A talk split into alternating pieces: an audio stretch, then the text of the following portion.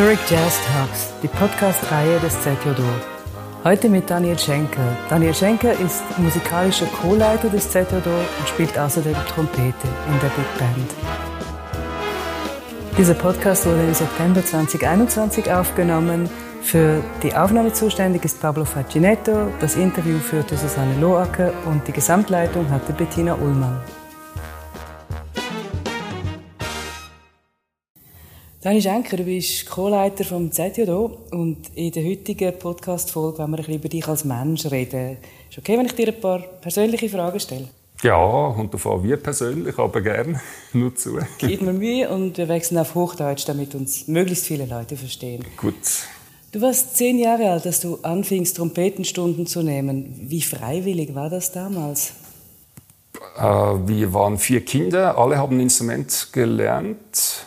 Äh, meine Mutter war, ich, äh, sie hat ein bisschen gesungen, Amateursängerin, und sie war sehr musikbegeistert. Und da war es eigentlich klar, ich hatte den Vorteil als ältestes Kind, ich durfte noch frei auswählen. Meine Schwester beispielsweise musste dann ein Tenor-Horn fassen. Und ähm, meine Mutter war begeistert von äh, damals Maurice André, diesem klassischen Trompeter. Und das war also nicht ganz unfreiwillig, aber das Instrument hat mir eigentlich gut gefallen. Äh, mein allererstes Instrument war allerdings die Blockflöte. So der Klassiker, oder?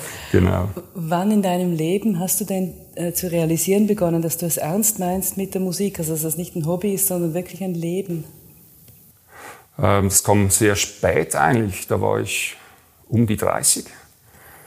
Ähm, ich habe immer gespielt, das war aber mehr so ein, eine Art ein Freizeitvergnügen, auch ein soziales Ding, weil ich da konnte man mit anderen Leuten zusammenspielen.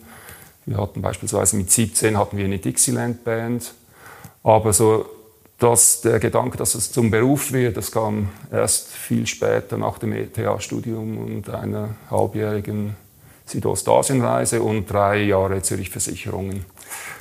Ähm, da habe ich mir gedacht, ich möchte mal schauen, wie weit das mit dem Instrument noch gehen könnte und habe dann relativ spät dann nach einem Musikstudium an der Swiss Jazz School in Bern begonnen. Du hast gesagt, das sei was Soziales. Du, du sagst ja von dir selber, du seist quasi Big Band sozialisiert. Ist das was, was man, wenn man daran glaubt, so mit sich rumträgt wie ein Sternzeichen, diese Sozialisierung? Oh, was ist ein Sternzeichen? Also würdest du sagen, du hast bestimmte Eigenschaften, die du an dir, an dir erkennst, die andere Leute an dir erkennen, die typisch sind für jemanden, der viel in Big Bands gespielt hat?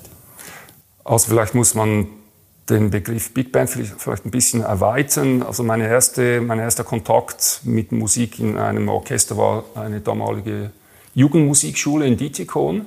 Und das, heute sind die ein bisschen kleiner, aber damals waren das 100, 120 äh, äh, Personen. Beispielsweise Wolfgang Häuptli, der Trompeter, der auch in der Band ist, der hat äh, dort auch gespielt, war ein paar Jahre älter als ich. Ähm, und ich denke, das ist einfach wichtig, wenn du Musik machst, äh, spielst du mit anderen Leuten zusammen. Das ist nicht unbedingt, also natürlich auch, wenn du in einem Team arbeitest, aber wenn du dann ein Konzert hast, bist du im Team auf der Bühne. Also äh, wahrscheinlich noch wichtiger als, sagen wir jetzt mal, musikalische Eigenschaften sind, sind soziale Eigenschaften. Also ich kann nicht, ich kann nicht äh, mein, mein Ego nicht allzu hoch halten, wenn ich mit anderen spielen möchte. Und diese Sozialisierung, sage ich mal, ähm, also für mich war, ist Musik eigentlich immer Bestandteil äh, eines Miteinanders.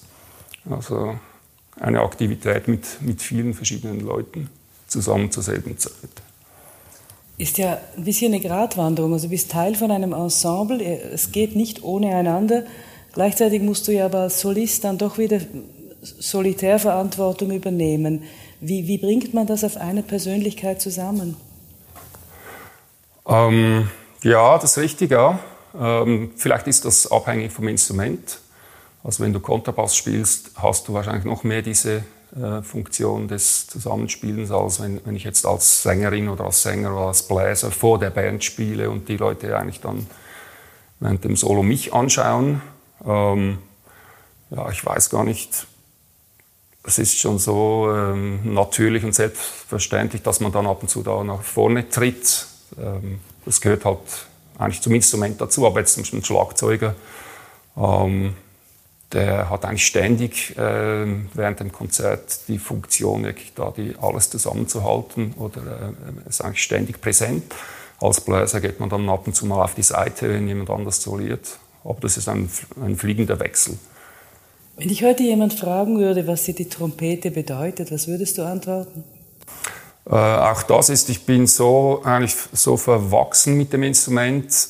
Ähm, also was wichtig ist, vielleicht wenn jemand die Frage stellt, wie sieht das aus, wenn ich Trompeten spielen möchte, also muss man wirklich vorwarnen, du musst sehr viel Zeit mit dem Instrument verbringen. Trompete ist ein unerbittliches Instrument. Wenn du mal drei Tage nicht übst, hören das die Leute im Publikum. Zwei Tage hört es die Band. Ein Tag nicht üben, merke ich's. Äh, ich habe etwa 15 Jahre durchgespielt. Das heißt, jeden Tag gespielt. Äh, weil ich hatte viele Konzerte auch im Sommer. Das heißt, die Trompete muss mit in die Ferien, Hotelzimmer mit Dämpfer, eine Stunde Minimum jeden Tag, 15 Jahre lang. Jetzt in der Zwischenzeit äh, mache ich mal auch gerne mal eine Pause.